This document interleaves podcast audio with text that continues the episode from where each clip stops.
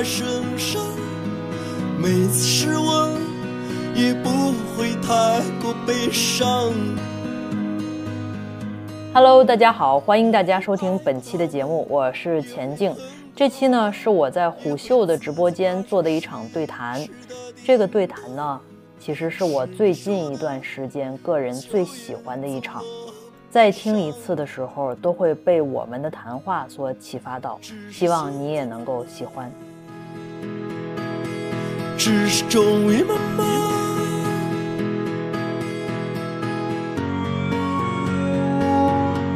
灯光灿烂的辉煌，啊，我想要黑暗。好，那今天为大家请到的嘉宾呢是钱静老师。钱静老师是北京师范大学经济与工商管理学院教授、博士生导师，也是这本《学术咸鱼自救指南》的作者。欢迎钱老师。嗯，大家好，我是钱静。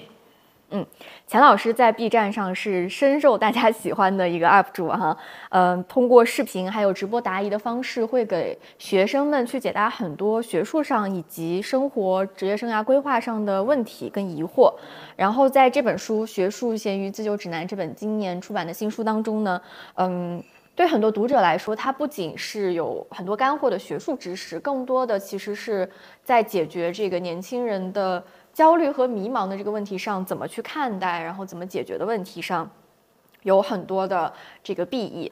那我们今天呢，也会给大家进行多轮的抽奖。现在点击屏幕左上方的福袋，就可以参与我们第一轮的抽奖，抽的就是这本钱老师的新书。嗯。那既然我们就是以这个书开场，我们就来先聊一聊钱老师啊，包括在书里头，然后平时接触这么多学生，然后直播的时候是吧，也接触很多，呃，收获很多大家的提问。那有没有什么普遍性的？年轻人现在最普遍的情绪是什么呢？焦虑吧，焦虑。对，嗯，大家都在焦虑什么呀？着急，嗯就是自己有一个想象中的未来，然后呢，因为现在大的环境，嗯，包括整个的这个自媒体的环境，所以说大家不知道自己应不应该，以及敢不敢把自己想象中的未来去呈现出来。有一部分朋友呢，可能就选择呈现出来，呈现出来呢，但是因为它是个想象中的未来，不是实际的未来，那这中间就可能有一个鸿沟在。嗯那这个时候又可以选择各种各样的情绪，而很多时候被这么一渲染以后，大家呈现的情绪就是怎么办？可能是一种无助，或者可能是一个丧失半希望的这种感觉。同时呢，有一部分朋友可能选择我不呈现出来，憋在心里边，那可能就是有一部分就是，嗯，我不好意思说出来，或者我说出来也没有用，或者我干脆就呈现出来一个摆烂的样子给你们看看，这样的话我的压力就彻底没有了，反正我就是这样一个样子，嗯，就把自己的压力从通过一种非常嗯非常负面的一种方法就给它流掉了，释放掉了。嗯。哎，刚才忘了跟大家说啊，大家可以分享我们的直播间到朋友圈，然后我也同步在这里进行这个操作，然后欢迎大家多多分享我们的呃直播间，然后多给我们点赞。嗯，好，那刚才聊到说这个呃很多年轻的朋友哈，他们都选择了以比较负面的方式去呃承接这个情绪，那更正面的方式是什么样的呢？其实我理解的负面，所谓负面，所谓焦虑，正正正是因为大家心中有希望。啊，如果一个人真真正正的，就是觉得是我可以躺平了，我没有希望了，是不会呈现出负面的。负所谓的负面，在情绪里边，在我们的研究里边，它是一种力量，就是这种某种程度上负面情绪是更真实的。我有痛，我有丧，然后我有这种所谓的无助和愤怒，这都是一种人类存在，就是我们存在在这个世界上面非常大的一种力量。所以正是因为我们心中没有灭了那团火，我们有希望在，所以才会有某种程度上面溢出来一部分可能我们外在看到的理解或者不理解的这种所谓的负面。所以就是这种求而不得，其实是一种动力，对不对？嗯，是人生凄苦，然后也是一种，也是一种动力，也是一种欲望。嗯，其实看我们直播的很多都是年轻人，嗯啊、之前就有人在直播间问我们啊，有一个问题，他就说，嗯，我是一个普通人，嗯我出身也很普通，嗯学历也很普通，然后我现在三十岁了，我想知道，我还有机会年薪百万吗？或者说那些年薪百万的人，他们到底是怎么怎么做到的？我感觉为什么离我那么远？钱老师怎么嗯看待这个问题？这个东西呢，就核心放在一个我们经常每个人可能都会在时不时冒出来的两个字，叫做赚钱。嗯，但是一冒出这两个字来的时候，为什么我们就会觉得百爪挠心不高兴呢？就是因为我们核心的那个东东，就是把关注点放在钱上面，嗯不是在赚上面。就是你一放在钱上面，这个就会掀起来人各种各样的这种复杂的情绪。但是如果你放在转上面，那人立马就清醒了。这是一个行动向的，嗯结果向的，然后我要去做起来的，就是打败焦虑或者焦虑的反面儿，它不是别的情绪，不是兴奋，不是希望，是具体，是行动，是？具体的、脚踏实地的一点一滴的行动。嗯，这也是这个书的宗旨。是。哎，那像那些我就是想要年薪百万，但是我什么都不做，然后在这空焦虑的人，怎么才能骂醒他们呢？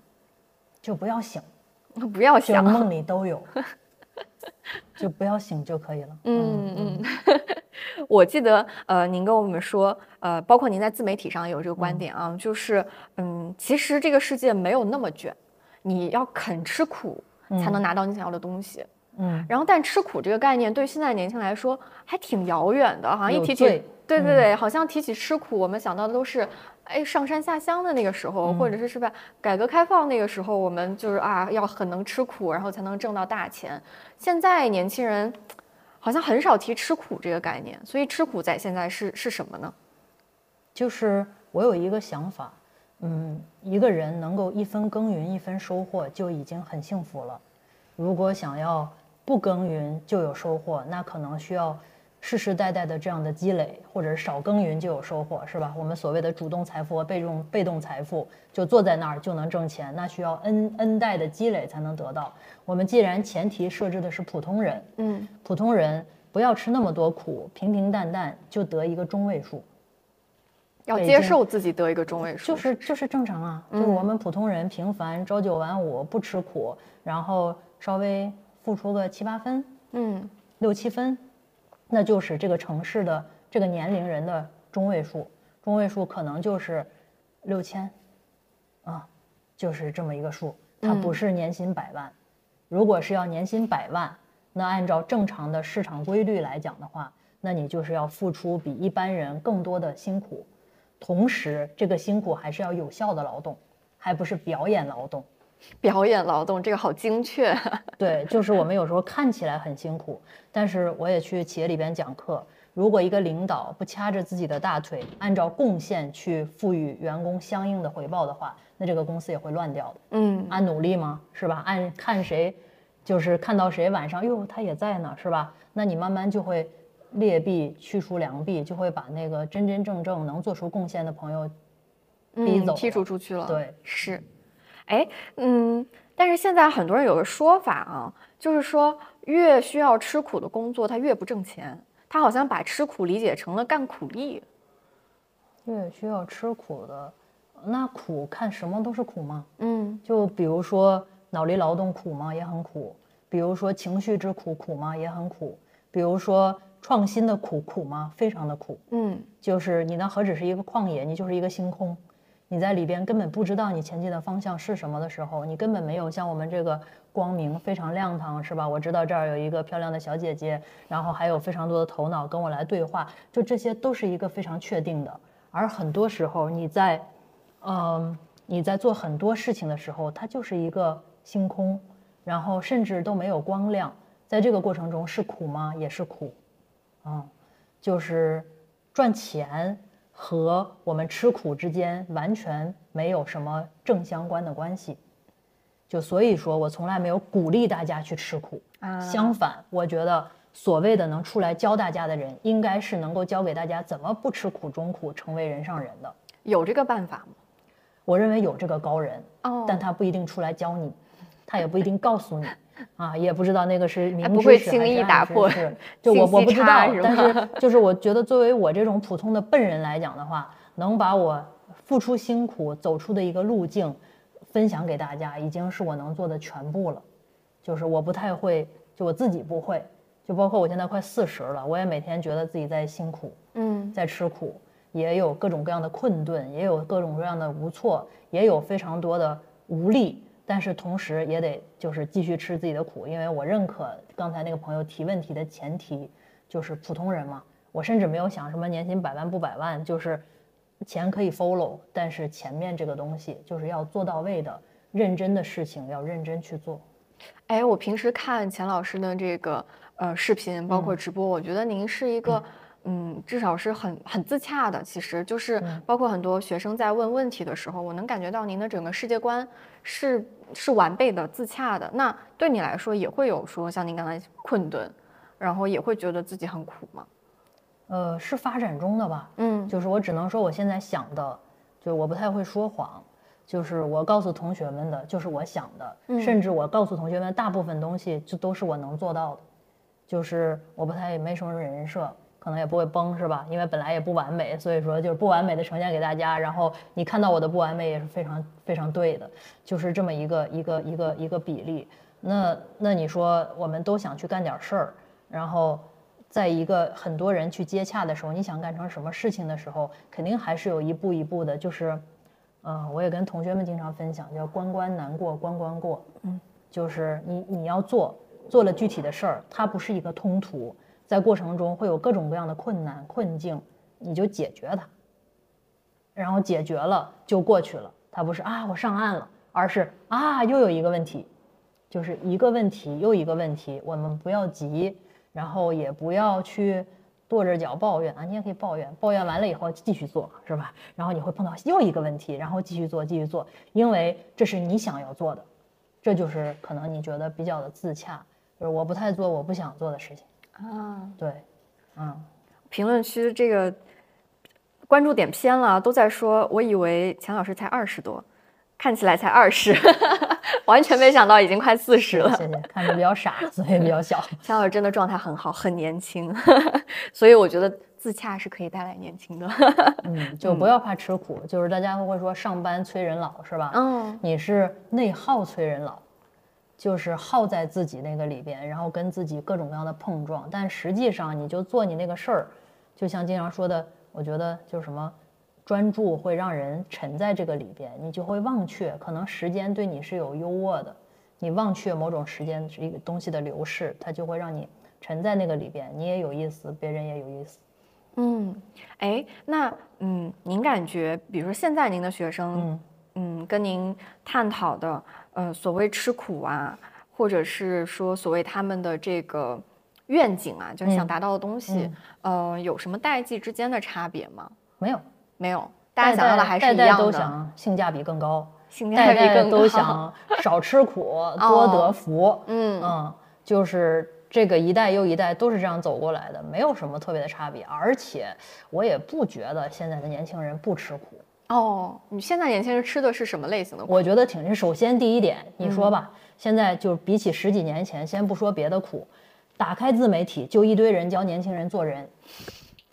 是，你应该这样啊，你不这样你就什么？你应该那样，然后是说你你避这个坑，避那个坑，就是一堆人教年轻人做事。我也没见，你看我活到这个年龄了是吧？我想找这自媒体上教我做事儿都不多，就是请告诉我怎么过一个四十加的人生，他也不太多。嗯，都是在教年轻人，你要避这个坑，你要不这样就完蛋了。什么什么职场开始要怎么着，然后怎么怎么着，都是那种恐吓式育儿的陈述方法。恐吓式育儿，对，就是太精彩了你你要不这样，你是说都是为了你好啊，你一定要听，然后你要做到这个，要做到那个。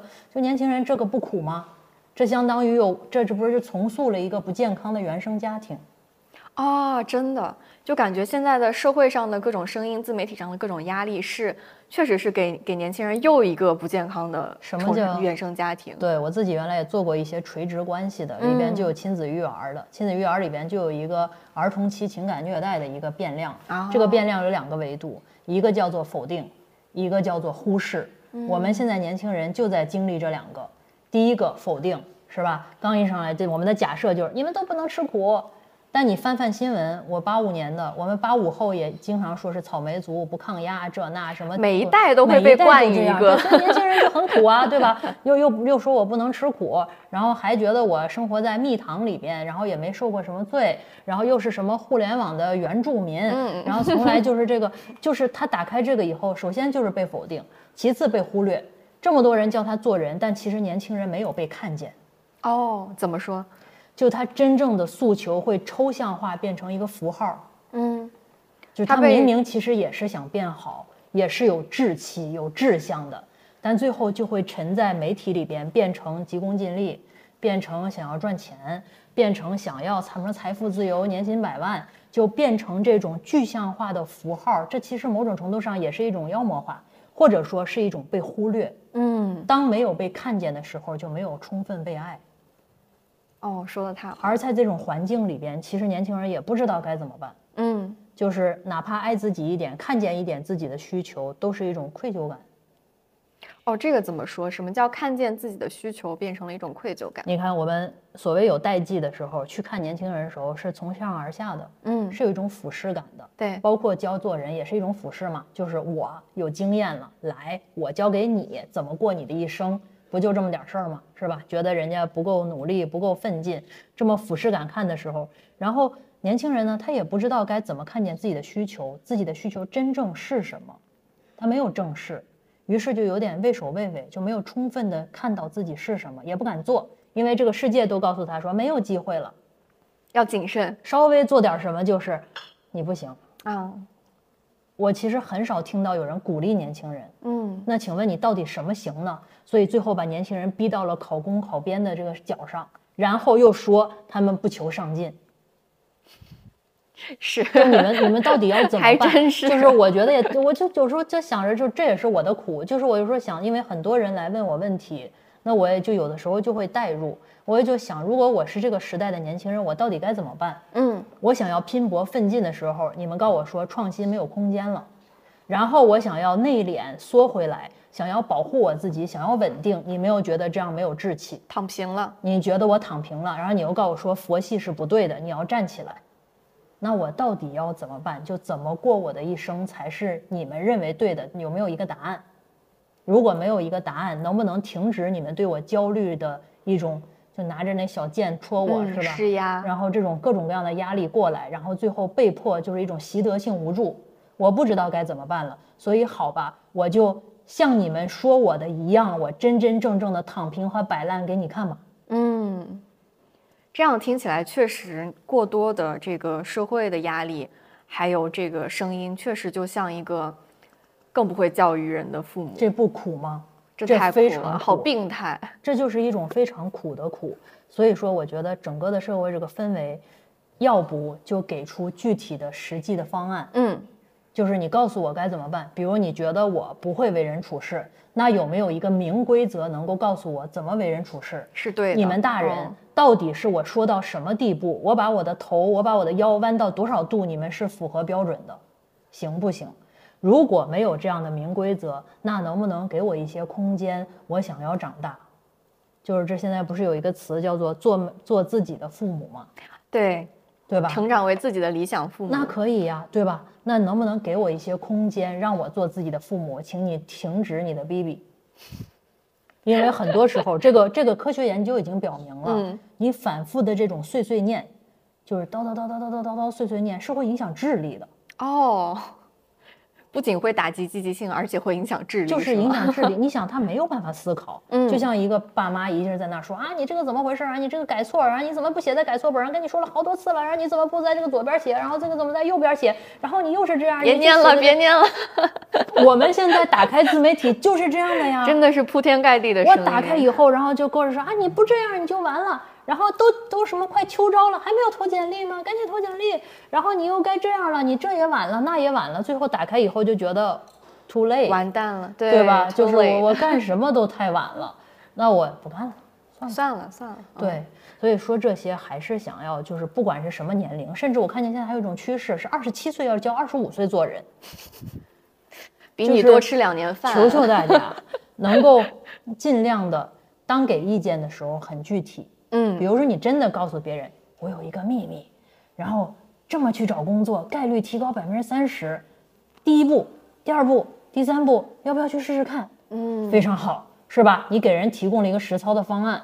要不呢，就是这个世界挺美好的，我们可以拍花、拍草、拍天空，也很美。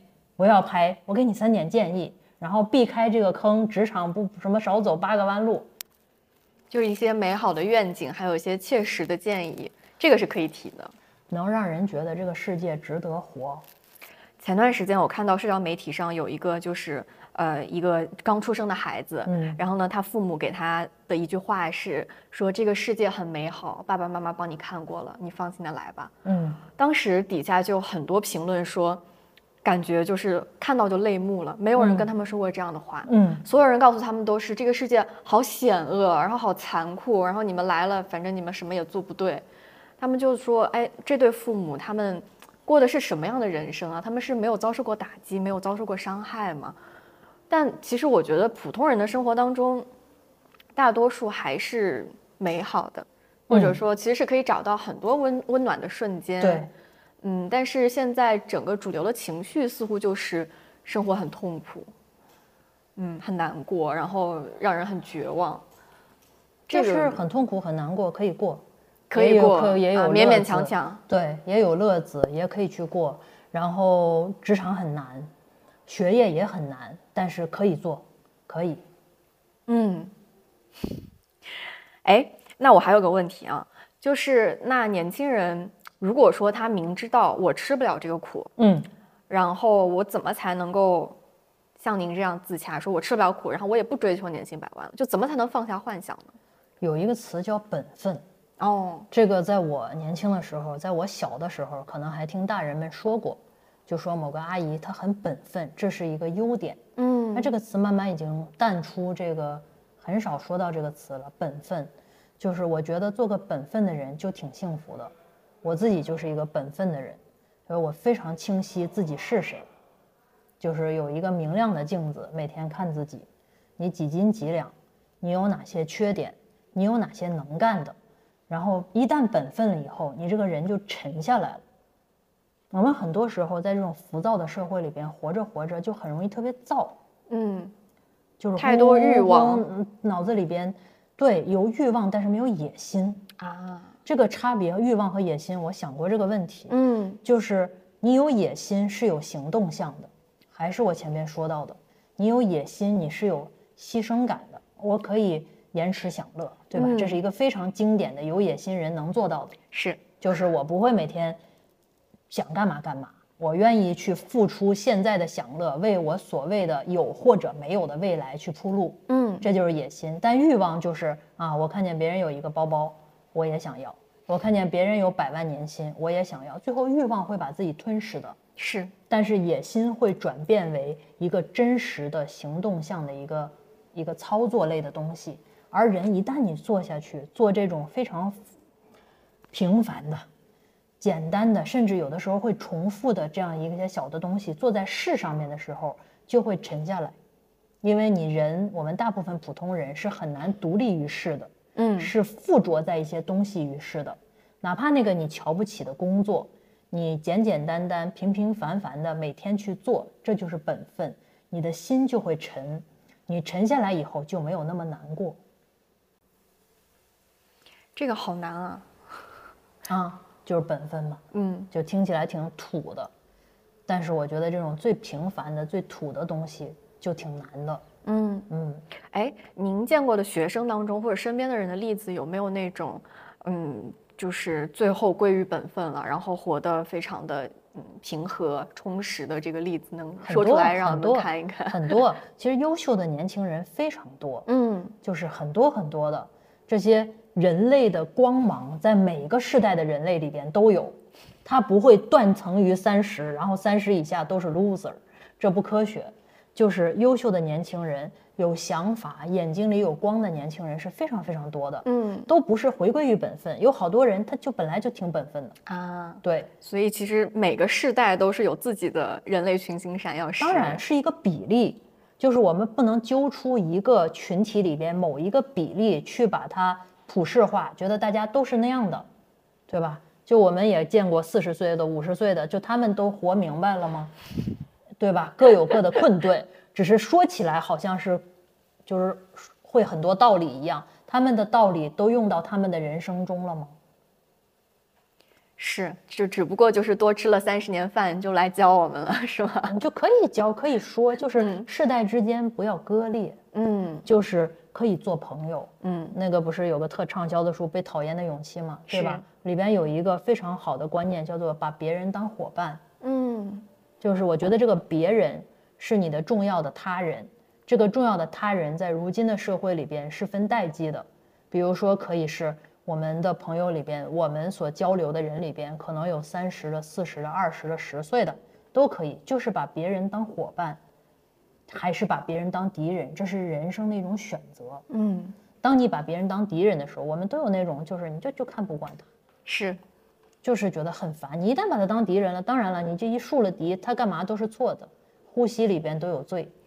但是如果你把他当成伙伴了以后，你就会从善意的角度去看他的行为和态度，就会多一分理解。嗯人和人之间多一分理解，就会好沟通。是。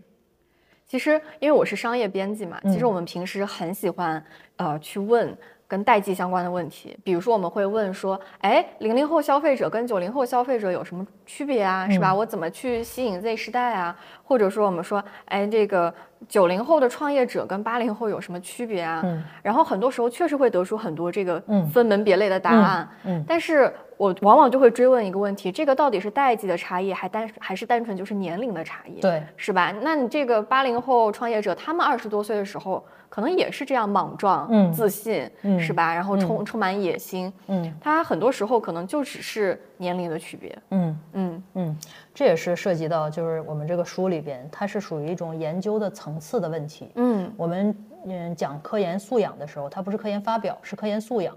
比如我们说探讨一个问题的时候，你可能就落在几个层面，这叫做分析的层面 （unit of analysis）。嗯我们分析它的时候，像刚才你说的代际之间，对吧？我们的这个研究的 unit，这个研究的单位是代，对，是一代，是把它搓成一堆儿的。嗯我们来看整个这一堆儿，九零后、八零后、零零后是怎么想的。然后，但是呢，我们落在一个个体的，比如说我直播的时候，那是个体层面的，他人和人之间都是不一样的，都是九零后，都是零零后，个体之间的差异也非常的大。嗯啊、这就是一个非常不一样的思维。就当我们遇到一个个体的时候，我们要看见这个人，充分的看见他，看见他的困顿，然后他的优劣，然后看到他在他此时此刻的处境中所有的这种人类，包括就是整个的在这种泛的人类的范围里边，他的路径在哪里？就是前段时间我看到一个新闻嘛，嗯，就是说二三年，今年这个北京的硕博毕业生数量首次超过了本科生。嗯。然后这个新闻当时我就记得当天就上热搜了。嗯。然后其实前两年大家就已经在说学历缩水、学历通货膨胀，嗯。然后今年因为这个事儿，这个声音更大了，嗯。然后大家就觉得可能有一些恐慌，或者是有一些觉得很奇怪，嗯。好像就有些人说，可能今天你这个读个研究生出来，跟以前的本科生是一样的，嗯你现在要是读个本科出来，可能完全就不会被呃这个求职单位考虑了。嗯那这个现象，我们怎么去看待它，或者是作为年轻人，我们怎么去应对它呢？嗯，你从整个就是这个就分为好几个层面去看。嗯那你作为一个个体来讲，你说你读了三年的研究生，现在我们国内大部分的专业是三年的，读了三年的研究生和你本科之间，你在思维模式，在你整个的学术训练，包你包括你这个人综合气质上有差别吗？我认为是有的，嗯就是你个体跟个体之间和你自己纵向在时间线上比的话，还是有提升的。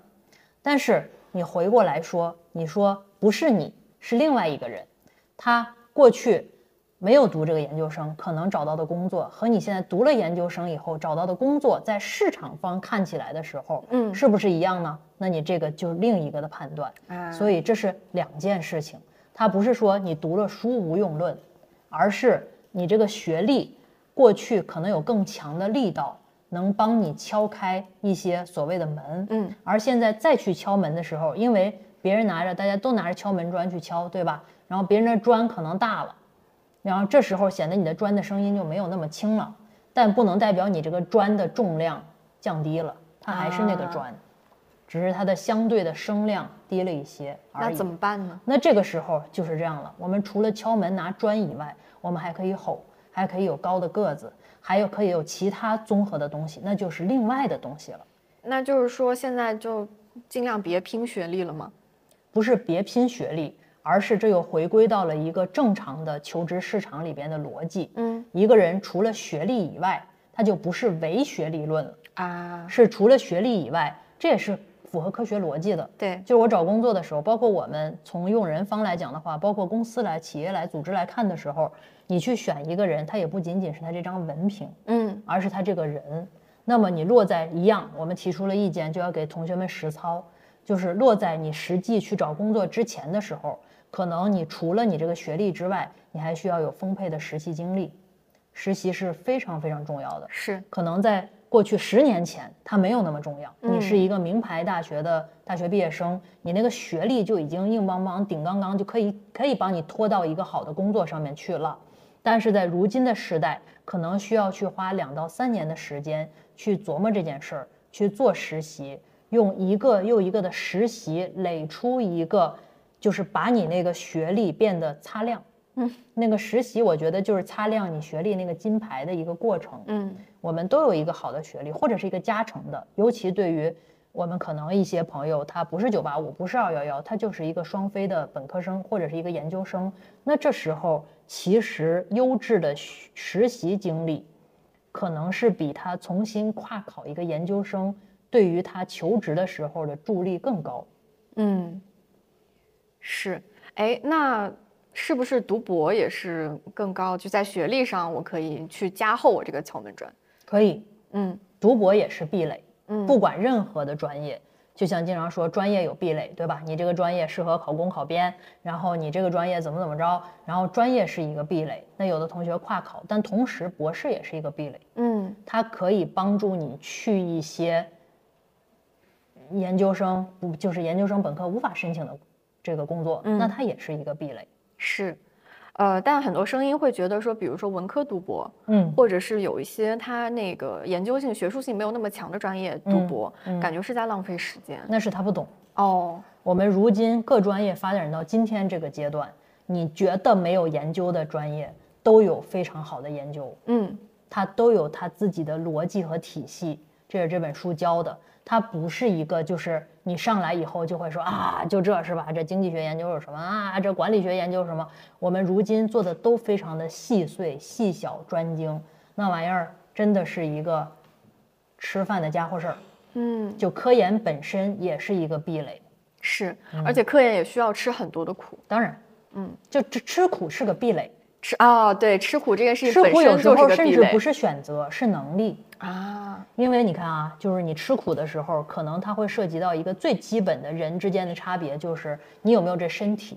是，健康真的是非常大的本钱。，对，所以说还是回到原问题，大家不要吞噬自己的心灵。嗯，你的心理就是长期的内耗，会影响身体健康，而身体健康会让你，会影响你根本吃不了苦。就是有的人不是就说嘛，自己哎呦一怎么着，然后一一稍微学习时间长了眼睛疼，是，然后头疼，睡不着觉，或者是就是觉得浑浑沌沌的，书也看不进去，然后一行看成八行。所以说吃苦也是个能力。是，确实，以我自己的例子啊，就是因为呃，疫情放开之后，我有非常多的出差，嗯其实也处于这个职业的上升期。嗯但是我就发现，比如说一个月当中我频繁出差，最后身体会受不了。嗯这个时候我就意识到，如果我更健康，嗯，或者我这个身体更强壮的话，它对我的职业一定是有裨益的。对，对拼到最后都是体力。是是，就是你的经验会积累，对吧？大家都会积累，嗯然后你会干事情，你只要是一个正常的人，你都会一步一步稳步上升。但是有的人，尤其是现在所谓的年龄焦虑，就是现在我们说到一些年长 一些、资深一些的朋友哈，三十五岁加的朋友，其实最后很多制住你的那个东西，它不是身体不行了，是？吧？对，是身体，嗯，就是干不动了。是，确实。而干不动，就我的观察，其实也和心理有关系。嗯就是有的时候人，尤其是一些就是一直优秀的朋友，从上学到上班一直优秀的朋友，他可能有这种优秀依赖症，就是路径依赖，然后依赖到一定程度上，一旦不能增长以后，就很容易内耗啊。然后攻击向自己，这时候就心理容易影响生生理，就没有那个劲头了。是，人你知道，一旦你撒了那个气，你那个气散掉了，嗯，他就很难继续保持那个精气神儿，就是。人都散掉了。我不知道你你见过这样的朋友没有？我觉得有，其实很多都不用进入社会了，就很多，比如说进清北的朋友，嗯，他小时候一路天之骄子，结果进了清北之后，发现比自己厉害的人多了去了，自己真的就是个普通人，嗯，一下那个劲儿就泄了。嗯啊。就是人不能泄气，嗯，就所谓现在说啊，这个人眼睛里有光，就是眼睛里有光的朋友都是还是聚着气的，啊，就是他能散发出那个光，他还有那个精气神，还有那个志气在。而这个你人一旦泄了气，就活的就没有精气神了。嗯，所以我还是鼓励大家，为什么鼓励去有个奔头呢？嗯，其实人奔头，他吃苦不会把你耗没的，就是你会甘之如饴啊这就是说，为什么要自洽的吃苦，或者我经常跟他们开玩笑，我说我们要快乐卷卷，快乐卷卷，把卷这个事情说的好动听啊。就是你一旦有一个自洽的，是要向上的这样的过程的时候，你就会把自己叫什么一点一点敛回来，啊就是把支离破碎的自己给它收回来，收回来你就聚起来了，聚起来你就有光了。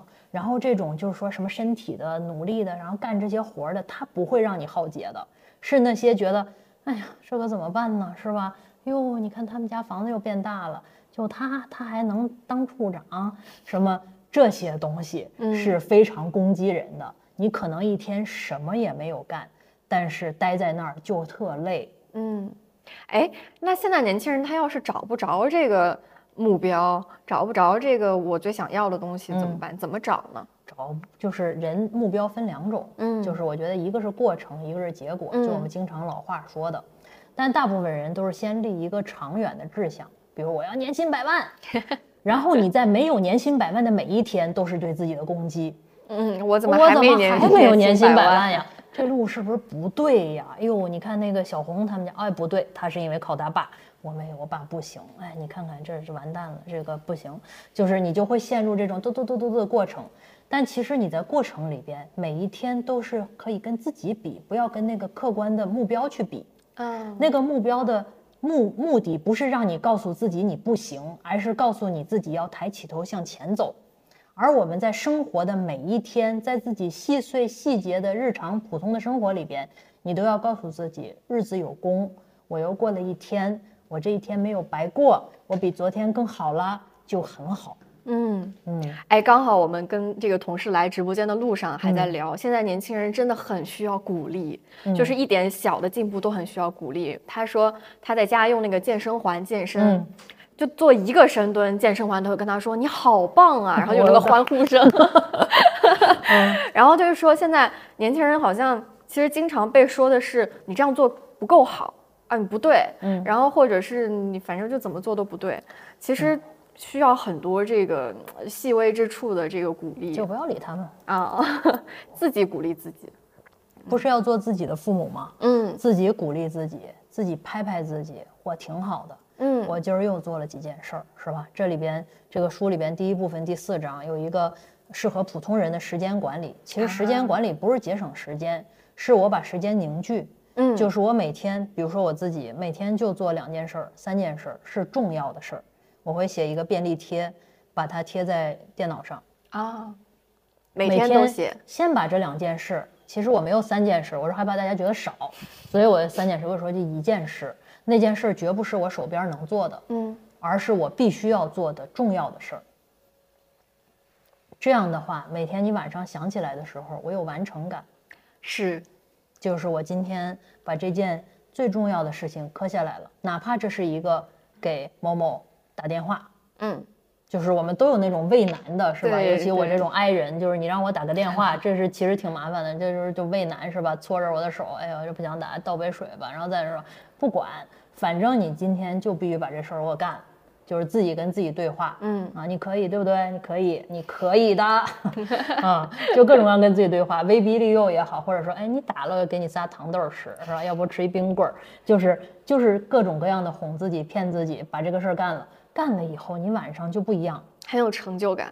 就是我的成就感不是你说打一电话，然后你说听起来你的成就感是吧？想想要就是别人都会笑你，但是不重要。对我来讲，我今天就磕了一个事儿，嗯这就是过程中的。那我今天有年薪百万吗？没有啊，但是我今天高兴吗？特别高兴，因为我跟自己磕了一回，而且我磕成功了。啊，嗯，所以要把这个长远的目标，呃，把它切成一个一个小目标，或者甚至切成每一天都能给自己一个正向反馈。我每一天都是事儿，啊我就不目标了，嗯对吧？我每天就是事儿，嗯，我把每天过成事儿。把眼前的事儿解决好。对，就是不要给自己说啊，这多么宏大什么的。我就是一干事儿人，啊，我就唯一想做普通人嘛。你想做点什么事儿，那不就是干事儿、干活儿是，啊？对我每天说，哎，干活儿、学习、自习，就是这些事儿。所以说，把它切成具体的事情。嗯，嗯，哎，就说我们都是普通人嘛，是嗯吧？然后我记得你之前那个视频，就是说，嗯，建议普通人就是想出人头地就去读博士。啊，不是出人头地 就是读博士。嗯，我是觉得这是在直播里边大家反响很高的一段话，对所以我就把它录成了视频。是什么意思呢？我觉得读博就和其他事儿一样，就是给自己垒了一个壁垒，嗯因为我们就可以去做那些青睐博士的职位，而这个博士这个苦，就像我说的，他有能力，有选择，有你自己就是掐着自己大腿拼下去的那一段时光。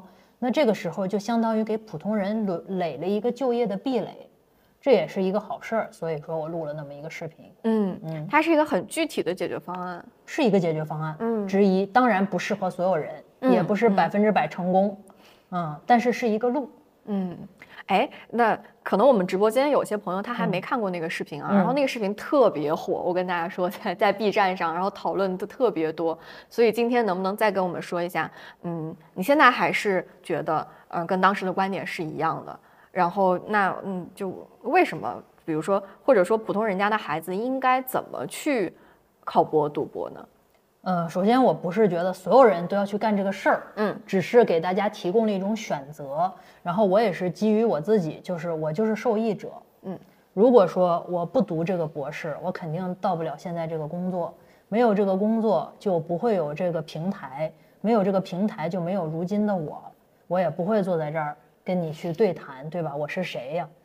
就是就是这么一个逻辑和过程。所以我觉得这一个东西让我一个非常平凡普通的人，就是小小乘做题家吧，然后一点儿一点儿一点儿这么去奋斗到今天，它给我是一个非常大的，无论是在信念上面、信心上面，还是方法上面，都有很多加持的这么一个经历。嗯所以我觉得，如果说你是一个就是不讨厌学习，同时研究生阶段做的还不错的朋友，可以考虑继续读博。我为什么说这个呢？就是我过往带的学生里边，有很多人觉得读博当老师非常没意思，哦，他们喜欢那种，就是因为你想学校的环境很朴素，也不会像那种五 A 级写字楼是吧？然后像我那有学妹说，她只找工作是穿着鞋能够在那儿啵嘚啵嘚啵嘚发出声音的工作。那我们这个学校是永远达不到这个这个，就是那个地无法就是 无法达到他那个啵啵啵啵啵。所以说，对于学生来讲，我有时候只要听到学术研究生要去实习了，啊，我的那个心直接就凉了，就是就像那小刀抠一样，嗯一点儿都不不不夸张。一，我觉得这朋友能能上好，能学出来，啊，他不去了。第二个就是你，可能有的人就会劝你，没事儿，让他去试试，他就会觉得读读书好，不会的，哦，只要去试试，一定觉得读书苦，上班也苦啊，不会。同学会觉得，你看，你一跟学生朋友说九九六，他没概念，他觉得我啊每天都是九九六。是。我还上自习呢呀，是我吧？看有些朋友说，，对，有些朋友说，感觉九九六没有我们高中生苦呢。对呀、这有什么呢？他不觉得九九六苦，嗯他觉得加班好玩儿，他觉哦得出差是去享受的 对，还去新地儿，哎呦真好，人家没有什么睡觉睡眠困境，没有这个差旅困顿，然后没有旅途劳顿，因为年轻，嗯只要一去上班，几乎读博这件事情就切掉了。啊，而我认为他是有潜质，如果没潜质就算了，对吧？嗯有潜质又不去做，那我就觉得可可惜惜而已。那对于我来讲，带谁不是带呢？就是这个学生没有，还有别的学生，对我来讲没有什么损失。嗯但是对于学生朋友来讲的话，我就会觉得没有加上再忍几年，就是延迟享乐，再忍几年垒上这个壁垒，挺可惜的。那很多同学说你以后可以来读啊，很难。嗯就是你想读博这个东西，它涉及到非常多层面的苦和这种真实的一些生活的困境，比如说钱很少嗯啊，虽然不用掏钱，就是现在我们读书大部分在国内读的话，嗯，就是是不用不用掏钱，每个月有两千块钱嗯能活下去，反正住在学校，但是肯定和上班是没法比的。所以有一些家境可能不是那么好的学生，应该也确实很难做这个决定，说我就读博了。他总是会想着，要不早两年出去挣钱。其实我是这么想这个问题的，家境不太好分多不好，哦，大部分人说家境不好也是给自己的选择做一个借口。嗯就是有几个人刚上班出来以后就反哺家庭的，嗯我看也是滴了嘟噜把钱都花了，啊，如果真的是想反哺家庭的话，我可以理解。但大部分人所谓家庭不太好，就是他上班也没给家里，嗯。就是前几年钱也都没了，嗯，只是就我能理解，因为只要他们一去，我就能理解，肯定就走了，啊，因为这是一个非常正常人类的正常选择，所以能读博出来的也都是狠人，确实，嗯，哎，但现在读博出来的就业环境，好像感觉好像今年就业环境不是特别好，是会也会影响到博士生吗？还不错，哦因为他可以选择另外一些不普罗大众的工作，嗯比如说教职，比如说大专，这也是一个选择。你看前两天我跟一个朋友对谈，然后现在江浙沪的大专，然后如果引进博士的话，他首先没有科研压力，就你你进大专基本上就和科研就教课是割开吧了，就是教哦课。哦教课的话，但是他有什么安家费、乱七八糟、乱码七糟加起来有个大几十万。啊，但是你找别的工作，显然不会给你几十万的安家费，嗯然后你也是一个相对安稳的工作，还没那么无聊，你还可以干点别的事儿啊，什么这那，这也不错，这就等于是给自己垒出了一个壁垒，当做人才引进到各地，是嗯，嗯，但这样的话以后就是不会再做学术了，是吗？不再做学术，但是做学术的话，可能就是教职或者研究所这一个体系，嗯或者有的可以去做企业。或者是在这个有的企业里边也有博后站啦，然后也会引进博士，因为现在各行各业就是这个东西，还是你要听这个人评价这个东西的时候，是他真的酸还是他真的懂？啊，有的时候他是酸，是，现在网上很多声音都是，对啊，博士有什么呀？什么这那的，什么就是你要细细看下去，大家过得还不错。嗯，嗯，是。哎，我看评论区有朋友在说，刚上班的时候能养活自己就不错了，确实是没有钱给家里哈。然后也有朋友说，上班之后就没有读书的心气儿了，就很难就很难回来读博。像您刚才说对的，，就是我读书算快的，我可能二十七岁就博士读出来了。嗯但是我在这个过程中也能体会到那种，就是你是学生，你是没有社会位置的，啊，它不是社会地位，是社会位置，别人无法锚定你。嗯在这个过程中，你就是一个学生两个字。嗯，但是，别人像我的同学们，什么在银行呢，在这那，人开着小车的时候，你就是一个穷学生。然后别人去锚定你的时候，就是他还在上学，当然人家还会安慰你说：“哎，上学好呀，特别好。”你心里边就会想说：“你赶紧去上学，你们全家都去上学。”就上学还是非常苦的一件事儿。嗯嗯嗯，哎，在这个书里面，你提到学生应该就是像管理一个项目一样，嗯管理自己的这个学生生涯。嗯这个能不能具体给我们讲一讲，这是怎么样一个体系？嗯，就是可能我是个，就是你刚才说的体力普通的人之一，就是我，就是体力也普通，精力也普通，所以说我必须得琢磨好，就是把我这有限的这么丁点儿精力放在哪儿。嗯嗯，那我自己走过来的过程中，可能一直在做的一个事儿就是以终为始，就是我之后要怎么着，我就倒推回来要怎么着。啊，就是一个非常简单粗暴，甚至有点功利的这样一个倒推的方法，就是希望自己能够把劲儿使在核心的地方，因为嗯不是精力少嘛，它就不能肆意的释放，所以就要释放在这种核心的地方去，嗯对，就是往回来做的。包括这个书上也我也写，就有一个方法叫做简历管理法，啊，就包括找工作也好，年轻的朋友都可以去用一下。当你迷茫的时候，你可以用，嗯嗯，这有它的局限，但是我觉得还蛮好用的。嗯呃，首先第一个就是你琢磨一下你未来的想象中的这个，嗯，未来是什么？比如你刚才说的，我要年薪百万，是吧？那你定个岁数，三十五、四十还是多少岁？定一下。定一下之后，你要想想，在市面上去筛一筛、查一查，在这个年龄能年薪百万的行业和岗位是什么？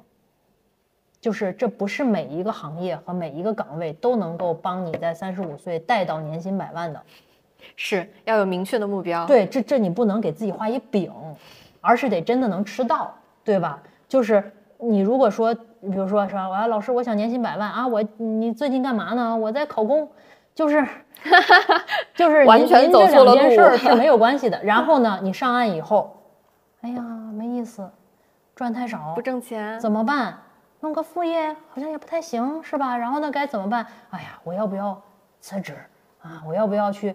就是减少一些这样的内耗，也是一种人能够集中精力干你想干的事情的一个办法。嗯，哎，那直播间的朋友们抓紧去点这个左上角的福袋啊！现在我们在抽取这本干货满满的书《学术咸鱼自救指南》，我觉得甚至都就是不是学生的人也非常的适用。就里面的这个，包括刚才聊到的这个简历管理，嗯，然后我觉得就是把把自己的人生当成一个项目来管理，这个其实是真的就是毕业之后也能用到的，嗯一些非常实用的嗯，这个方法。嗯，哎，我还蛮好奇这本书，您是就是呃有个什么样的契机，或者是就是为什么会想写这么一本书嗯，就是 B 站的视频，啊？对，就是在 B 站更了一些视频，然后这个方向也是无心为之，嗯。就是因为一个什么契机，可能是刚开学，大家在开题还是怎么着，就出了一个这个视频，然后那个视频就意外的非常火，然后大家就不断的呼吁，这也是一个正循环，对吧？但是他们呼吁，然后就在更，然后更一个呼一个，然后最后就一个又一个，嗯然后更了一些以后，就会觉得视频还是不完备，嗯，不严谨。然后这个学术有非常多的面向，嗯，比如说我要我要找东西是吧？很多朋友就是没有一个自己的文献管理的体系，也不会用那些各种各样现在比较流行的软件去做是吧？各种 app，然后它都可以帮助你提高你的效率。大部分人都是狗熊掰棒子啊，现在需要一个什么文献下载下来了，然后呢也没有重命名，扔在桌面上。然后过几天好像又需要了，是吧？然后又找出来，挨个翻我是见过他还是没见过他呢？好像有点眼熟，但是我也不知道。然后再再扔了，再来再来，你没有一个累积性，嗯这就是我们文献管理，包括整个这个累积性的系统，包括每一个人的知识管理体系，其实我觉得都是这样的，包括职场人也是。是大家有没有一个习惯是把自己的文档都好好命名了？嗯就比如说你能找到去年三月份开会的那个记笔记录吗？记录这些能找到吗？对就是你有记录下来每一天大概的这个这个事情吗？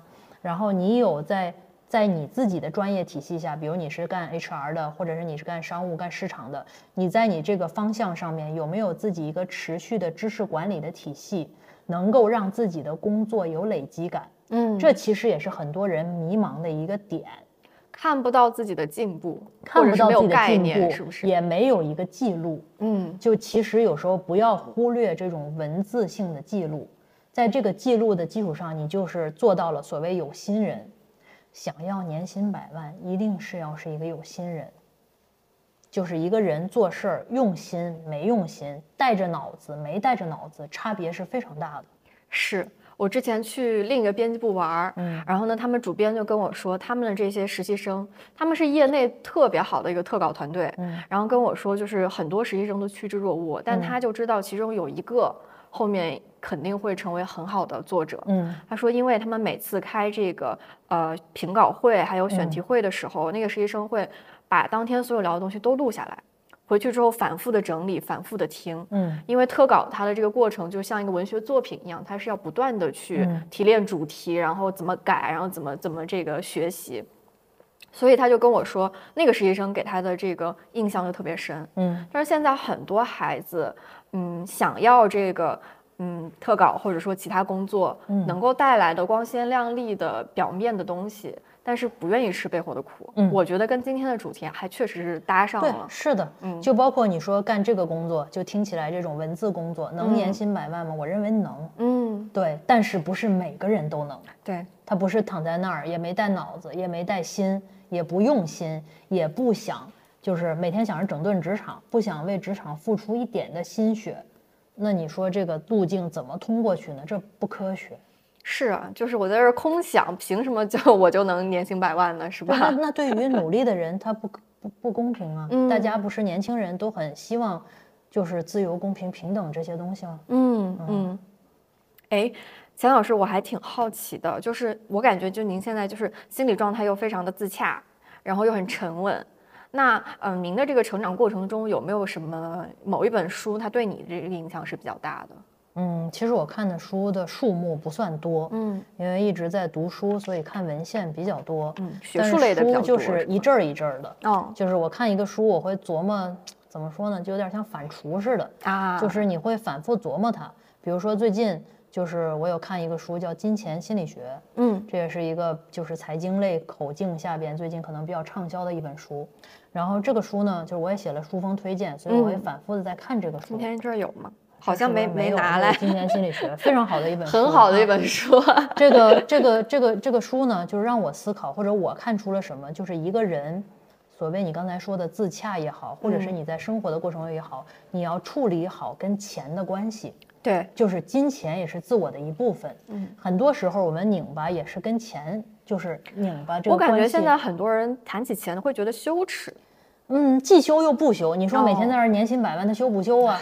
对吧？这是不是也是在谈钱？嗯但是谈钱以后，只要你把钱谈出来，其实很多时候是有利益的。嗯然后有个人的延展的，你有没有舒适的和钱建立好一个关系？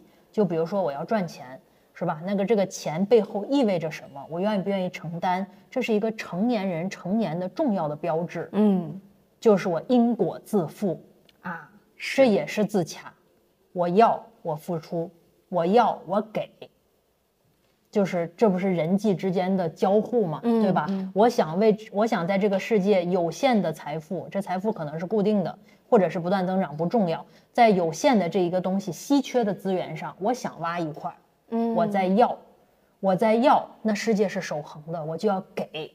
付出一部分价值。对我们所谓的努力，就是希望自己给的东西在单位的重量、单位的这个东西下边更值钱，嗯就是我给出的价值感更高，那我得来的所谓的钱就更大，对吧？就是我们如果说什么叫普通人，我觉得劳务工都算普通人，嗯就我们都是劳，比如我有时候开玩笑，我说我是劳务啊，就是就是干好多事儿都是是吧？一单一结就是劳务，讲课也是，干好多事情都是。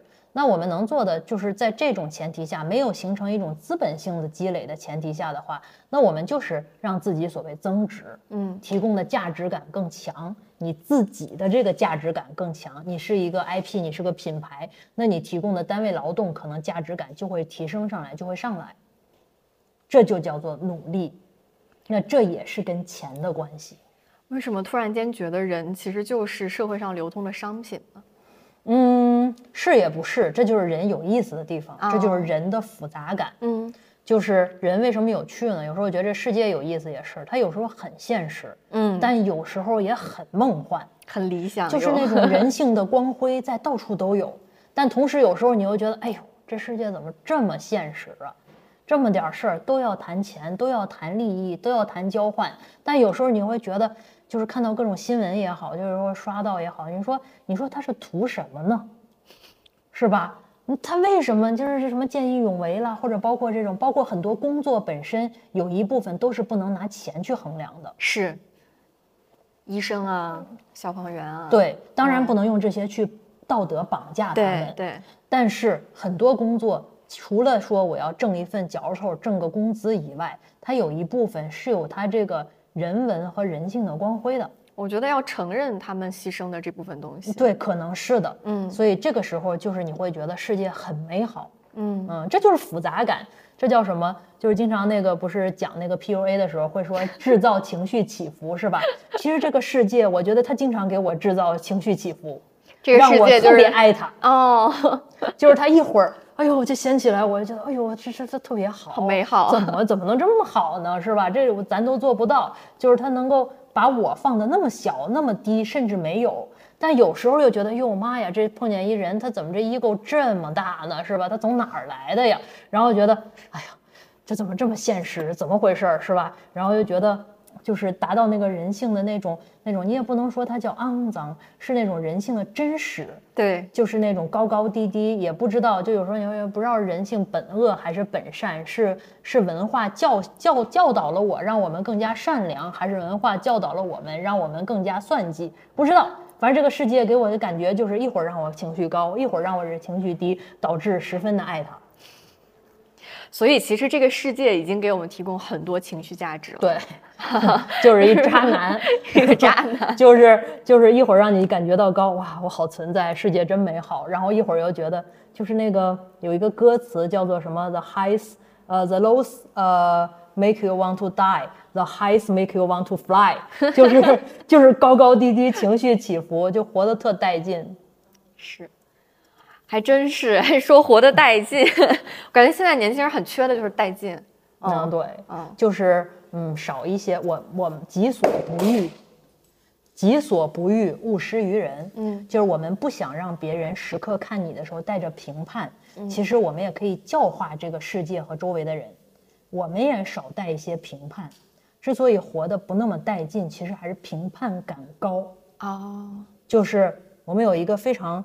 就是有个打分机制，嘣上来一个人是吧？三分儿，嗯，然后就打下去了。打下去以后，三分人怎么处呢？只能往差了处呗，是吧？三分处成一分，最后把它排出排出体系外。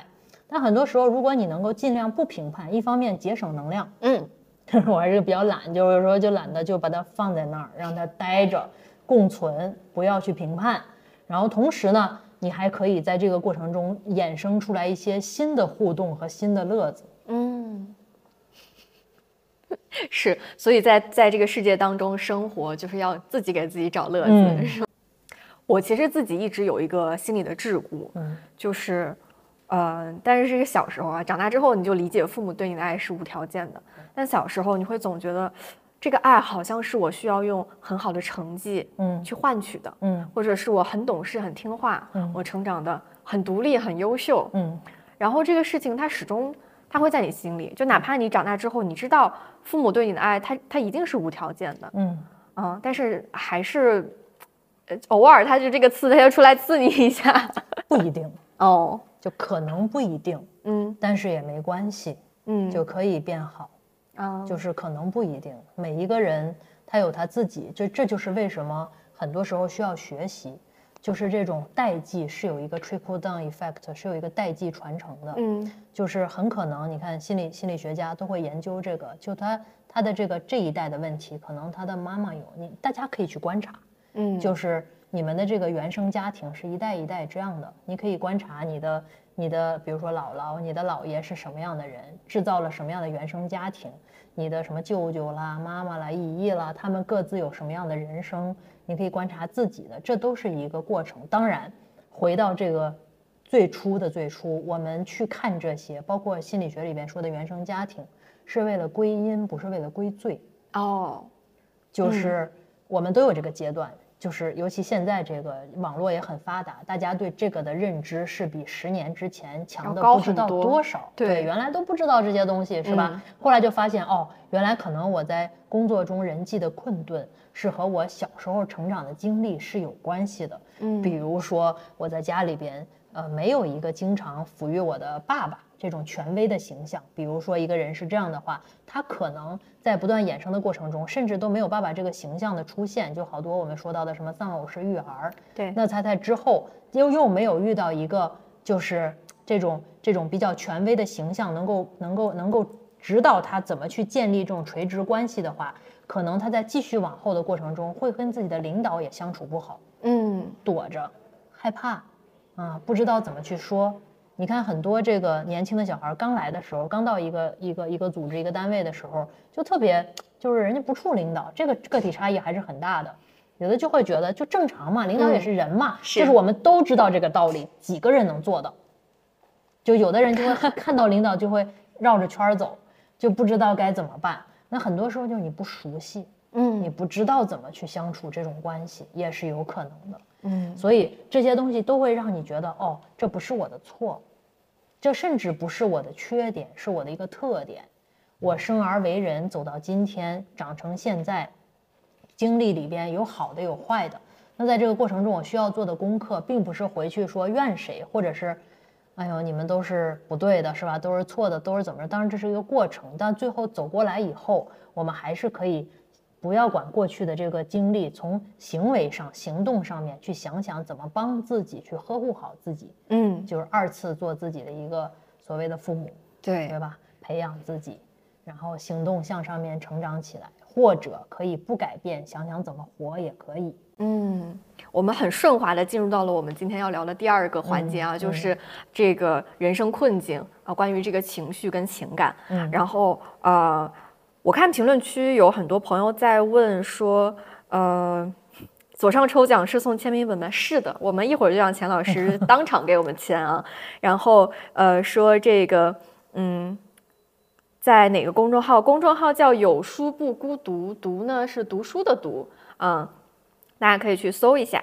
然后这个群加不了，那我们等一下工作人员会给大家呃，就是生成一个新的二维码，然后我们后续会跟大家在评论区告诉大家这个解决方法啊。谢谢大家的支持和今天晚上的陪伴。然后大家如果有什么想问钱老师的，也可以打在评论区，然后我们等一下会集中找个时间来问一问钱老师。嗯 嗯，好，那我们就是刚才已经在聊这个，嗯，这个原生家庭应该是归因，不是归罪嘛，嗯对吧？我觉得这个理论特别好，因为现在我感觉很多人他好像会把这个包括亲密关系，包括职场关系，嗯。很多的问题都归于原原生家庭，嗯，但是他就是没有后面这个动作，就是我怎么去解决嘛对，对怎么解决嘛？对，嗯，所以原生家庭它是一个可以解决的问题。原生家庭里边的问题，它不一定一时半会儿能解决，嗯。但是你能解决你自己，啊，对，嗯就是这个你要相信改变的力量，这也是为什么那本书那么畅销，就是被讨厌的勇气。对，阿德勒的心理学就比较有志向，嗯就是我要站起来，啊，对，我不那么去归咎于怎么着和那个缠绕，而是要站起来，然后慢慢的去建立跟这个世界更平和平等，甚至是更以我为中心，能够运转良性运运转起来的这样一种关系。嗯。评论区刚好有朋友在问说，钱老师，您觉得您自己的这个自我是什么时候开始成熟的呢？对我一一部分一部分，啊，我有一部分还特别的幼稚，哦，是吗？就是，对，就是就是因为我这个太爱了，就是是非常非常内向的小孩儿，嗯就是有一部分是非常非常非常幼稚的，就可能现在也就几岁吧，就是我跟我自己待着的时候，可能就会回归那个非常非常幼稚的，或者是我会就人嘛，你成长不就是因为越来越多的能呵护那个小小的自己，就嗯。他也没长大，他也不知道怎么长大，我也搞不清楚，反正有一部分还非常小，傻乎乎的，但是有一部分呢，可能又超越了我的年龄。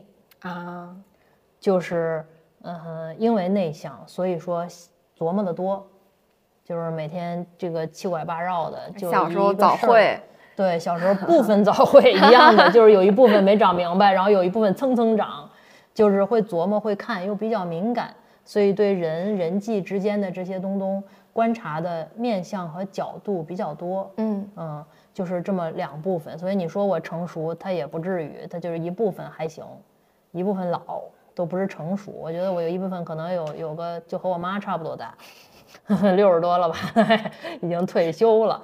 然后还有一部分是属于中年人，陪着我自己在成长，然后再再再走我自己的职场。还有一部分就是小小孩，就非常小，还傻傻乎乎的，嗯嗯，所以也没有一个节点说就没关系。我、嗯我我觉得非常好。啊，就是这个东西，我觉得就是你说的自洽也好，或者你自己 OK 也好，就是我对这个是非常 OK 的。接受自我这个事情对你来说难吗？嗯，过程。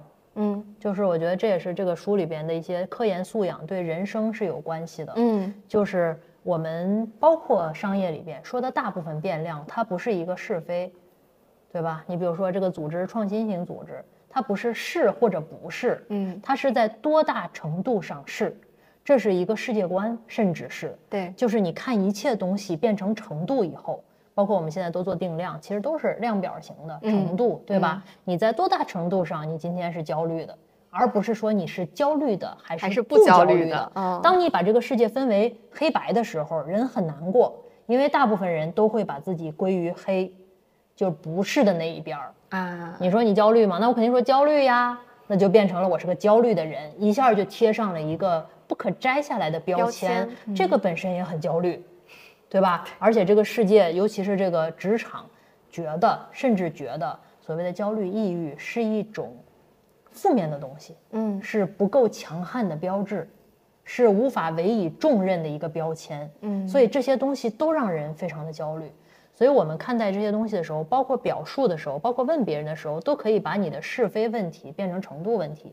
像我有一个朋友特别有意思，他就经常逗我们的时候，就说：“你来说一到五，你给我你多喜欢我。” 这是一个学心理学的朋友吧？对，这就是一个，就是然后我们就是要一一到五，一到五，然后就是你看你把所有的东西都变成这个以后，你看一到十，你今天有多开心？嗯你是不是就会觉得我也没有特别开心，我也没有不特别不开心？那好吧，五吧或者六吧，那你就没有那么沮丧。如果问你今天开心吗？那那个没有不开心，也没有不不开开心的朋友，可能就会说不开心。不开心。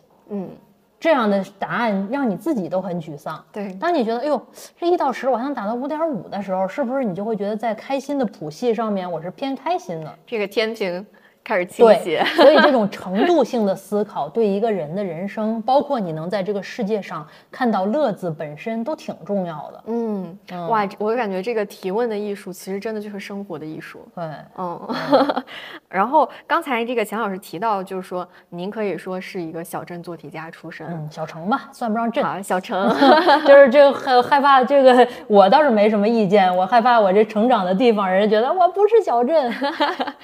对，就是像前几年开始，嗯。这个呃小城小镇做题家的这个嗯。标签啊，就好像在社交媒体上大家讨论特别多，嗯。他们会觉得比较迷茫，嗯就好像我除了做题，我什么都不会，然后有很多鸿沟是我跟这个大城市的孩子，嗯就是哪怕我们上一样的学校、一样的专业，他也是填不满的。嗯那对他们来说，怎么就这个心情怎么去消解，或者是他们能怎么做呢？就是本分啊，嗯就是会做题也是个本事吧。嗯就你不能因为别的不会，就会做题这个事儿就不值一提啊。我觉得会做题就是本分，我认领我自己的优点，不行吗？与此同时，我也认领我自己的不足啊。那别人说的所谓比你强的，到底是不是嘛？咱衡量一下，对吧？有可能说是胡说八道，也有可能他说的是部分真的，一到十，七吧，啊，可能也是部分是真的。那这个时候我再摘出来，那他肯定也不是平白无故变好的吧？嗯，他在大城市看到了更多的博物馆，接触到了更多的人。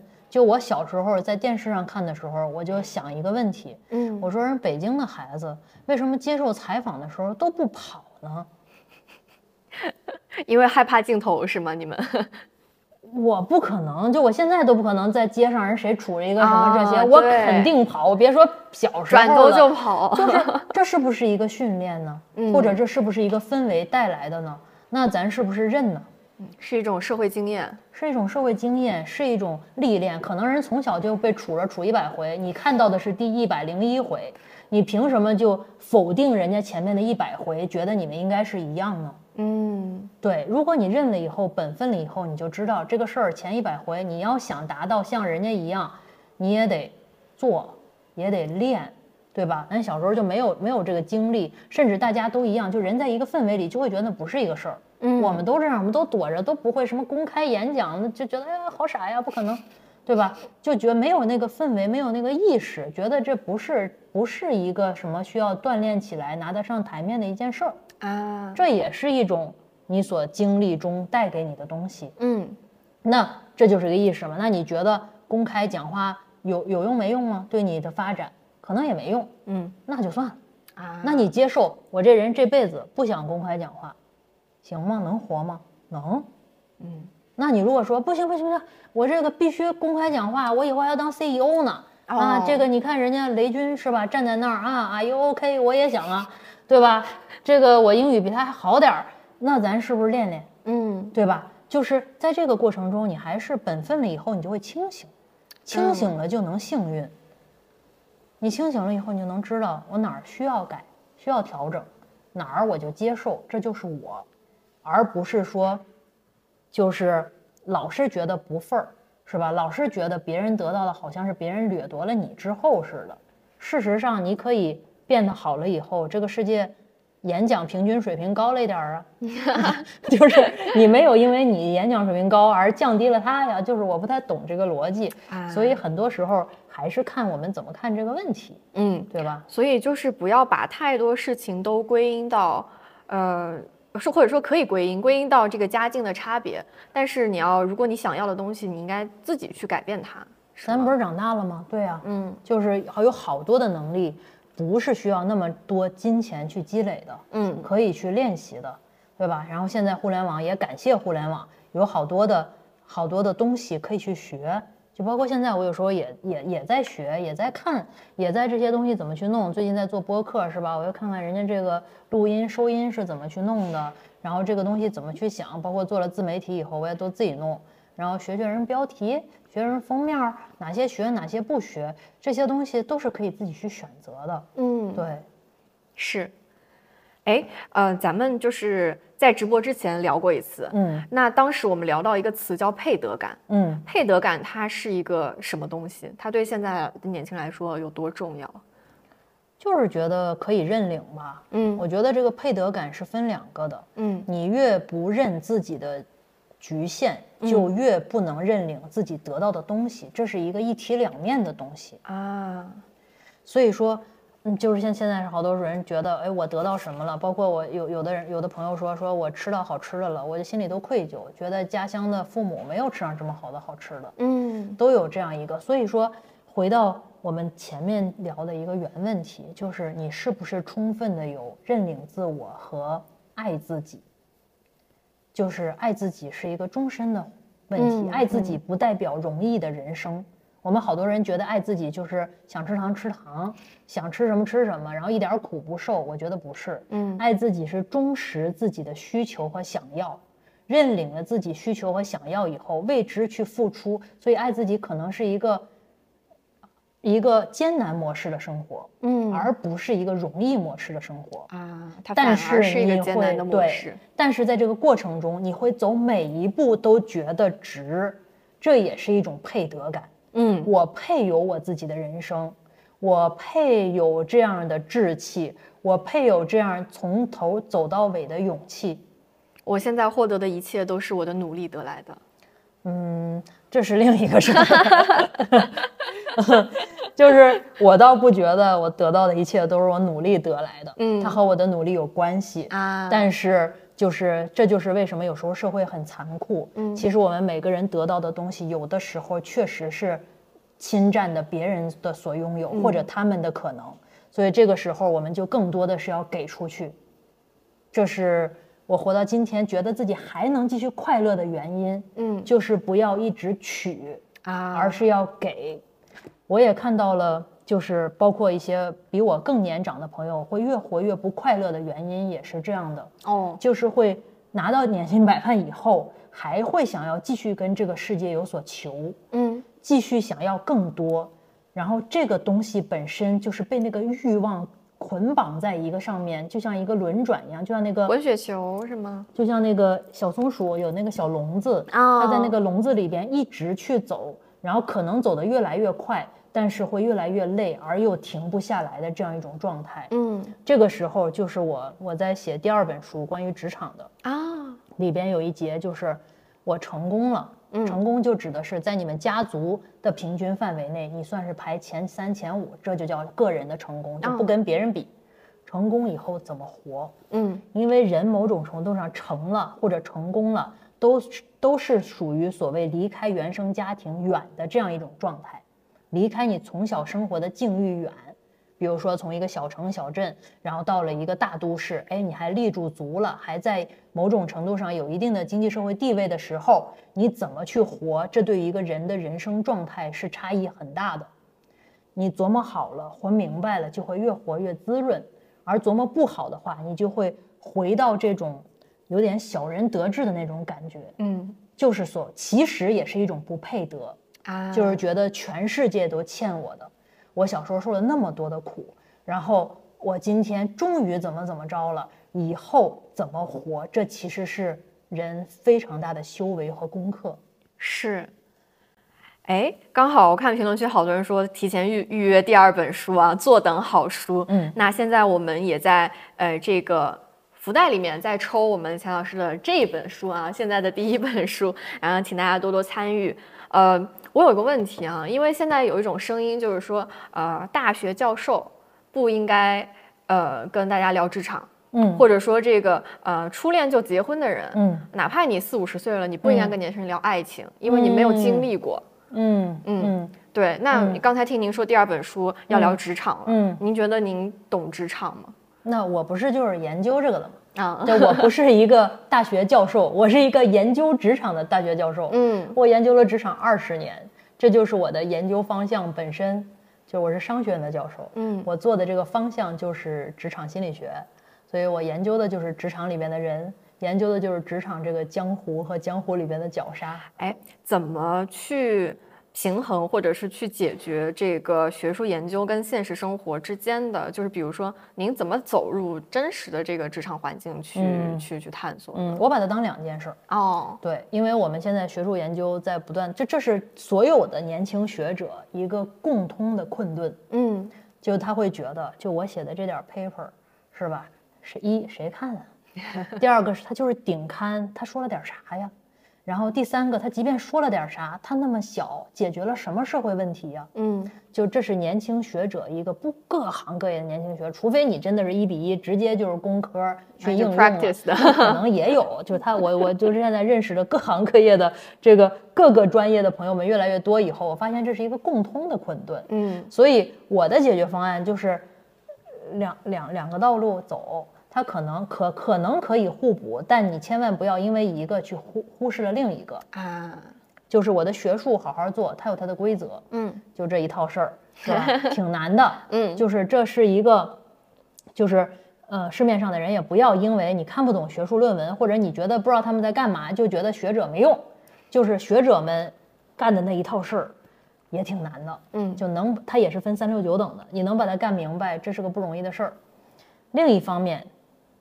职场真实的职场是另一套事儿，对，它有它的规则，它甚至都不是规则，就是你一时半会儿都说不明白的事儿。嗯，它里边有非常多的那种棱棱角角、沟沟坎坎，然后这种犄角旮旯儿，然后包括人际之间那种微妙的东西，都是暗流涌动的东西。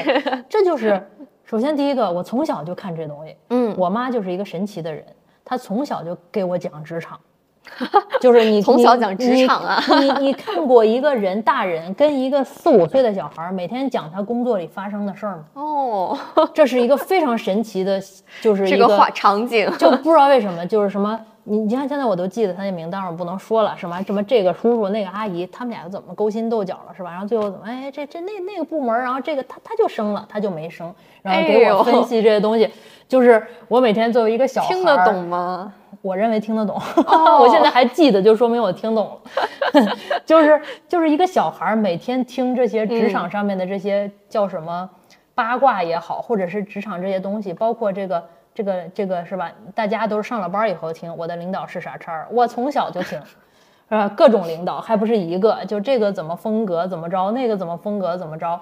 然后你就产生了对这个的兴趣，是吗？我对这个其实很有兴趣，我现在都有兴趣。就是我跟朋友啦，或者怎么着，包括我也去职场长期访谈，嗯，就是我可能去过，我看现在有一百多家企业，我我访了不少这个创业者和这个高管，包括中层等等。这既是我的研究方向，也是我在做一部分这个有点像你说的特稿，因为我们做的没有那么细了，田野调查、商业案例，然后做这个就是哈佛商哈佛商学院那一套，就是他们会编商业案例去用于教学等等。等等，所以我走的职场还可以，数目上面，然后包括聊的职场人，包括私下里边，就是我也喜欢跟人聊这个事儿本身，所以我把这个平行于我的研究，就这东西能不能帮助我的研究，有点儿，但不多啊。但是我认为，作为一个我这样方向的商学院的教授，这对我来讲也是一个必修课。嗯，是需要。我把它当做我自己的商学院啊。你要亲自用双脚，用你自己的脑子、你的观察去看这个职场，才能说出别人认同的职场。嗯，而不是你那个科研里边的某一个 paper 里边的一个模型。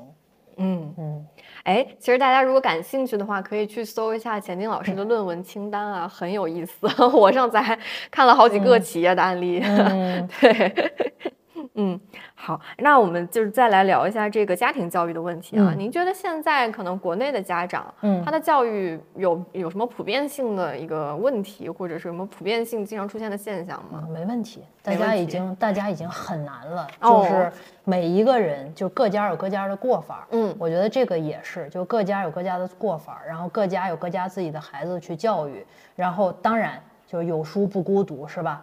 学习这件事情永远是没有错的，嗯就是家长自己根据自己家里的环境、自己的条件提升一下自己，包括视野、包括方法论、包括人生观，然后落在自己的行为上。言传远远没有身教更重要。嗯你想让孩子勤奋，你就勤奋；你想让孩子多看书，你就每天表演看书。表演看书，真的，你 可以表演看书，这个是可以表演，这远比你表演上班效效果要好。表演上班不能影响自己的孩子，但表演看书可以。嗯就是，你看那个孩子不爱读书，你去问问，那家长一般都不爱读书。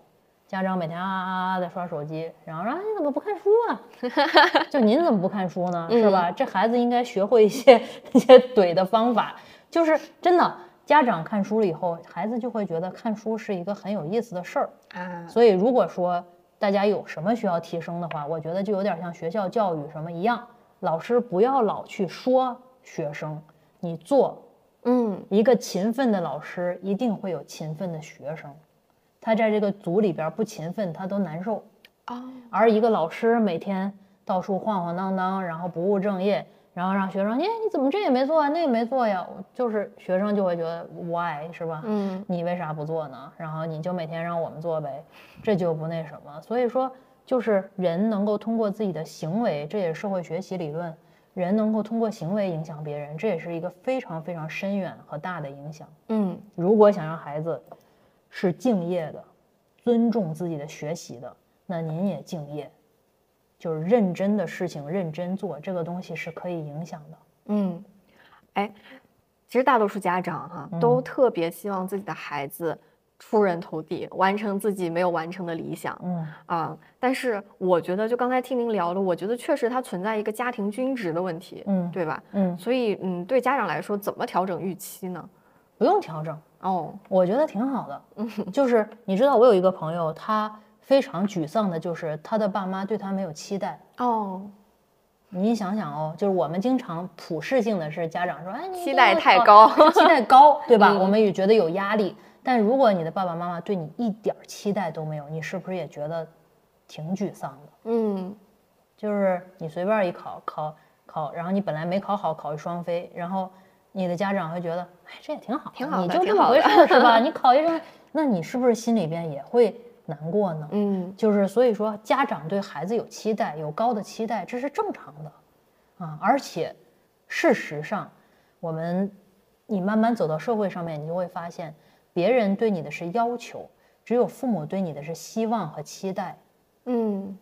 就是这份期待本身挺珍贵的，嗯，就是父母有时候也第一回做父母，他有时候推得太紧了而已，但是有期待又不是父母的错，自己的爸妈对你都没有畅想，那是不是咱也挺沮丧的？是，嗯，所以他们的期待其实是本质上是出于爱。嗯，不管出于什么，我觉得期待什么都挺好，啊对，就是期待都挺好，然后又有期待又有爱，是可以的，嗯，嗯，是，就是你有一个父母，有一爸爸，有一个妈妈，打心眼儿里觉得你最好，觉得你能做上成世界上所有伟大的事儿，这是不是也是一种幸福呢？嗯我觉得这也是一种无条件的爱。别人说你不行的时候，你妈觉得你一定行，嗯，这种莫名其妙的自信，我觉得也是一种非常深远的爱。我觉得这个是可以给孩子很大的自信。对啊，嗯，那我这边呢，就是已经到最后一个问题了，就是嗯，钱老师之前说有观点说，大家之所以焦虑，是因为不够爱自己。嗯，这个能不能再展开讲讲？就是说，嗯，其实我们觉得年轻人焦虑，就大多数人觉得年轻人焦虑呢，是因为太卷了，啊，那为什么会说是因为不够爱自己呢？嗯，就是我刚才说的，嗯不够认领自己真正内心的诉求，会被别人牵着走。哦，就比如说这个年薪百万，真的所有人都想要吗？我不觉得。嗯，其实大多数人对年薪百万应该是没有概念。嗯，或者挣更多的钱，也不是每个人都想要的。嗯就是钱在一定的程度上面，这也是刚才回到那个书和那个问题，嗯人和钱的关系没厘清，没想过，甚至在我们亚洲社会里边，可能羞于谈钱，对，就会觉得谈钱 low 嗯，啊。我觉得正视自己对钱的欲望，其实是一个很重要的第一课。，对，嗯正视自己对钱的欲望，并且知道这个欲望值在哪里，嗯是很重要的职场课。对，你要冷静的想一想，你真实的在这个世界上面，可能对自己的赚钱的畅想在什么地步？对你对钱的需求到底是在一个什么样的层次？呃你到底需要多少钱？对，就是有的人可能觉得自己需要很多，那可以，嗯你到底需要多少？你可以琢磨琢磨，哪怕想象都行。嗯但我们大部分人是一个虚幻的值，其实都说这个世界物欲横流，但我不这么觉得。哦，我觉得大部分人需要的钱，一没那么多，第二个没那么急迫，嗯而很多时候挣钱它并不是就是每年提升百分之十。而很多时候是你积累到一定程度上面是有一个，如果你真的想挣大钱的话，可能是这样的，嗯就是积累到一定程度以后有一个有一个骤升有一个骤升，就 是你去问问那些四五十岁挣过大钱的人，基本都是这个故事。嗯嗯嗯，创业也是一样的，它不是我今年十万，明年十一，后年十二，每年增一万，最后到了一百年以后是吧，增成一百万，它不是这么个增长方式。嗯嗯，所以说爱自己就是要观察自己，了解自己，然后接纳。嗯比嗯如说你就是一个物欲横流的人，我觉得可以，嗯不要压抑自己的欲望，然后为之付出努力。OK，如果你是一个物质欲望或者是其他欲望没有那么强，但是精神世界急需丰富的人，也要爱自己，要选择那些能完成自己欲望的工作和赛道，路多去了解。嗯就这就叫做战略上的努力。大家很多时候在选择的时候所付出的努力并不足够，嗯。瞎选了或者爸妈选了，特别没那个耐心，然后做的时候就会心不甘情不愿，甚至很多时候推给别人，这都是不够爱自己。嗯，嗯，爱自己就是很难的一件事儿。是。其实爱自己是一种付出，也是一种努力，甚至是一种选择和能力，而不是说爱自己就是随心所欲、自由放荡，那不叫爱自己，那依然是消费自己。对，感觉爱自己确实是一个终身的功课。是呀，而且是个程度，嗯，多大程度上你爱自己了？嗯 今天多大程度上爱自己了？对，今天、今年这个月是吧？我们每年给自己列新计划的时候，有没有一个爱自己的计划？嗯，好，我们来看一看评论区有什么问题啊？呃，有一个朋友在问，但我觉得这个问题其实更适合这个钱老师的个人账号啊，就说这个非全日制 MBA 有机会读博吗？这也太专业了。有有有有，肯定的答案给你有，但是它难。嗯就是从入学标准上面来讲是可以的，嗯你只要是同等学历研究生都可以申请大部分的学校的博士。现在目前是这个现状，但是难难在哪里呢？就是博士名额很少，嗯，不是每个老师都有，有也可能就只有一个。所以说，当你去 PK 的时候，你 P 不过全日制研究生，因为他们有非常宝贵的读博需要的科研经历和嗯科研发表。嗯所以如果是非全日制研究生，你想要去读博士的话，有这样的经有这样的例子的，我们学校还不少。啊，那你就需要在你读你的 MBA 也好，什么 MAP 各种各样这些东西的时候，去正式进组，跟着你的老师像学硕一样去做严肃的科学研究。嗯，这样的话，你就能够同等在对待的时候不吃亏。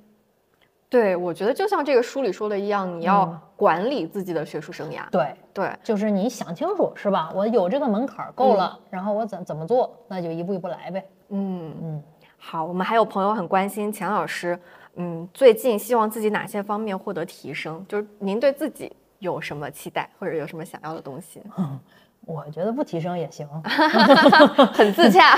就是就是这个人为啥焦虑呢？就是每天都想提升，嗯但是人不是机器呀，他机器都有修的时候，就是怎么说呢？